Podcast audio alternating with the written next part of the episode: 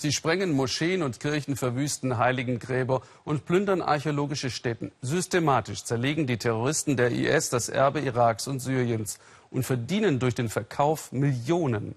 Aus Städten, die zum Erbe der Menschheit gehören, wie die Zitadelle Aleppos. So sah es vor dem Krieg aus. Unter Lebensgefahr stemmen sich junge Syrer gegen diesen Ausverkauf ihres Kulturerbes. Esther Saub hat sie im Grenzgebiet Türkei-Syrien heimlich getroffen. Sheikh Mus Ali ist nervös. Seit dem frühen Morgen steht er an der türkisch-syrischen Grenze. Er wartet auf Ismail, ein Jungmann aus Aleppo. Ich versuche Ismail anzurufen, aber ich habe keine Verbindung. Vorhin hat er gesagt, er kommt illegal über die Grenze, hier irgendwo durch den Zaun. Der Archäologe Sheikh Mus Ali ist 2003 nach Straßburg gegangen, um zu promovieren und wegen der politischen Unruhen nicht mehr nach Syrien zurückgekehrt. Aus der Ferne dokumentiert er nun, wie die Kulturschätze seiner Heimat zerstört werden. Die Beweise liefern ihm Freiwillige aus Syrien, die trotz Gefechten Videos drehen und Fotos machen. Leute wie Ismail aus Aleppo, den Sheikh Mus noch immer nicht erreicht. Nur eine englische Ansage, die ich ihm übersetze. Ismail kann nicht legal in die Türkei einreisen, denn er lebt im Rebellengebiet und hat keinen Reisepass. Nach Stunden des Wartens kommt schließlich der erlösende Anruf. Hallo, Ismail. Hallo, Ismail, bist du rüber? Wenn du eine türkische Handynummer hast, schick sie mir. Wir erwarten dich an der Grenze. Ich habe ihm jetzt beschrieben, wie ich aussehe, denn wir kennen uns ja bisher nur übers Internet. Ismail hat sich mit anderen Syrern bis zum nächsten türkischen Busbahnhof durchgeschlagen. Dort holen wir ihn ab. Mhm. Sheikh Mus ist spürbar erleichtert. Auch Ismail ist seit dem frühen Morgen unterwegs. Beim ersten Versuch, die Grenze zu überqueren, wurde er erwischt und zurückgeschickt. Wir fahren in die türkische Stadt Gaziantep. Sheikh Mus fragt Ismail nach dem antiken Klau in Aleppo. Ich habe die Leute gesehen, bewaffnete Milizionäre. Sie haben elektrische Geräte und suchen nach Antiken in der Altstadt von Aleppo. Dann verkaufen sie sie in die Türkei. Die verdienen viel Geld, Millionen.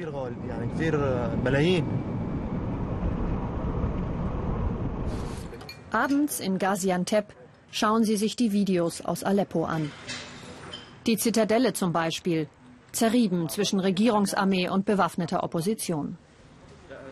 Diese Bilder wurden zwischen den Gefechten gedreht. Ismail wohnt im Viertel neben der Zitadelle. Für ihn ist der Krieg Alltag. Sheikh Mus Ali betrachtet die Videos als wichtige historische Zeugnisse. Unser ganzes Land wird verkauft. Sogar die Menschen sind wie eine Ware auf internationalen Verhandlungen. In unseren Städten toben Stellvertreterkriege der Regionalmächte. Aber die Antiken sind ein Opfer, das niemand verteidigt. Unter den Mauern Aleppos liegt die Menschheitsgeschichte in Stein. Nun wird sie ausgegraben und verscherbelt. Die Kulturschätze aus dem Land zu schaffen, ist nicht schwierig. Der Schmuggel an der türkisch-syrischen Grenze floriert.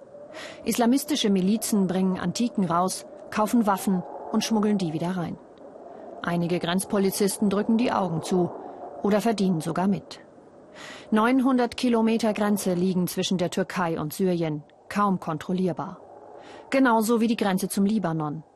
Ein riesiges Bergmassiv trennt die Länder. Und mitten hindurch suchen sich die Schmuggler ihre Schleichwege. Seit den Syrienkrieg herrscht, hat der Schmuggel von Kulturschätzen in den Libanon dramatisch zugenommen. Die Antiquitätenhändler im Stadtzentrum stellen allerdings keine wirklich alten Stücke ins Schaufenster. Denn der Handel mit Antiken steht seit Ende der 80er Jahre unter Strafe. Die Ladenbesitzer reagieren abweisend oder aggressiv, besonders auf die Frage nach Antiken aus Syrien. Wir geben uns als Touristen aus und drehen eine Ecke weiter mit versteckter Kamera.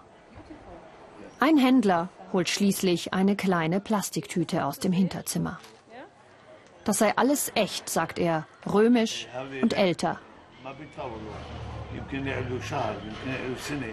Wenn es der Polizei gelingt, Schmuggelware zu konfiszieren, landet die in der libanesischen Antikendirektion. Deren Leiter, Dr. Assad Saif, prüft die Stücke auf ihre Echtheit und nimmt gegebenenfalls über Interpol Kontakt mit den syrischen Behörden auf. Diese Ikonen zum Beispiel stammen eindeutig aus Syrien. Genauso wie 82 Steinobjekte, die die libanesische Polizei im vergangenen Jahr im Hinterzimmer eines Ladens entdeckt hat. Sie wurden inzwischen nach Damaskus zurückgeschickt, statt in den Auktionshäusern Europas zu landen. Der Verkäufer hat für alle Objekte zusammen rund zwei Millionen Dollar gefordert. Die Libanesen haben bislang Ware für zig Millionen Dollar beschlagnahmt. Vermutlich ist ähnlich viel an ihnen vorbeigegangen und hat Geld gebracht für neue Waffen, die noch mehr Tod und Zerstörung bringen. Sie kennen doch diesen Slogan, wo kein Kunde ist, ist auch kein Markt, keine Ware. Die Verantwortung liegt auf beiden Seiten, denke ich. Uh,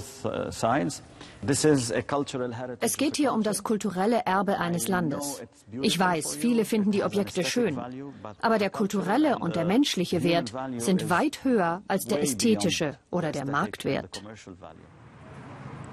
Im türkischen Gaziantep treffen derweil noch mehr junge Männer aus Syrien ein. Ihnen ist es gelungen, in der nördlichen Provinz Idlib Raubgrabungen zu dokumentieren. Die antiken Diebe zerstören jahrzehntelange wissenschaftliche Arbeit auf der Suche nach dem schnellen Geschäft. Viele antike Städten liegen inzwischen in Gebieten, die der sogenannte Islamische Staat kontrolliert. Dort traut sich niemand mehr zu fotografieren. Die Milizen, die sich für Antiken interessieren, sind die Islamisten. Die sogenannten Emire des IS suchen in ihren Gebieten gezielt nach Altertümern. Denn wer in Syrien eine Region oder eine Stadt beherrscht, ist sowas wie ein König. Niemand zieht ihn zur Verantwortung. In der syrischen Krise werden die Opfer gezählt, die vielen Menschen, die sterben. Aber es gibt auch eine unbekannte Seite, und das ist die Kultur, die verloren geht.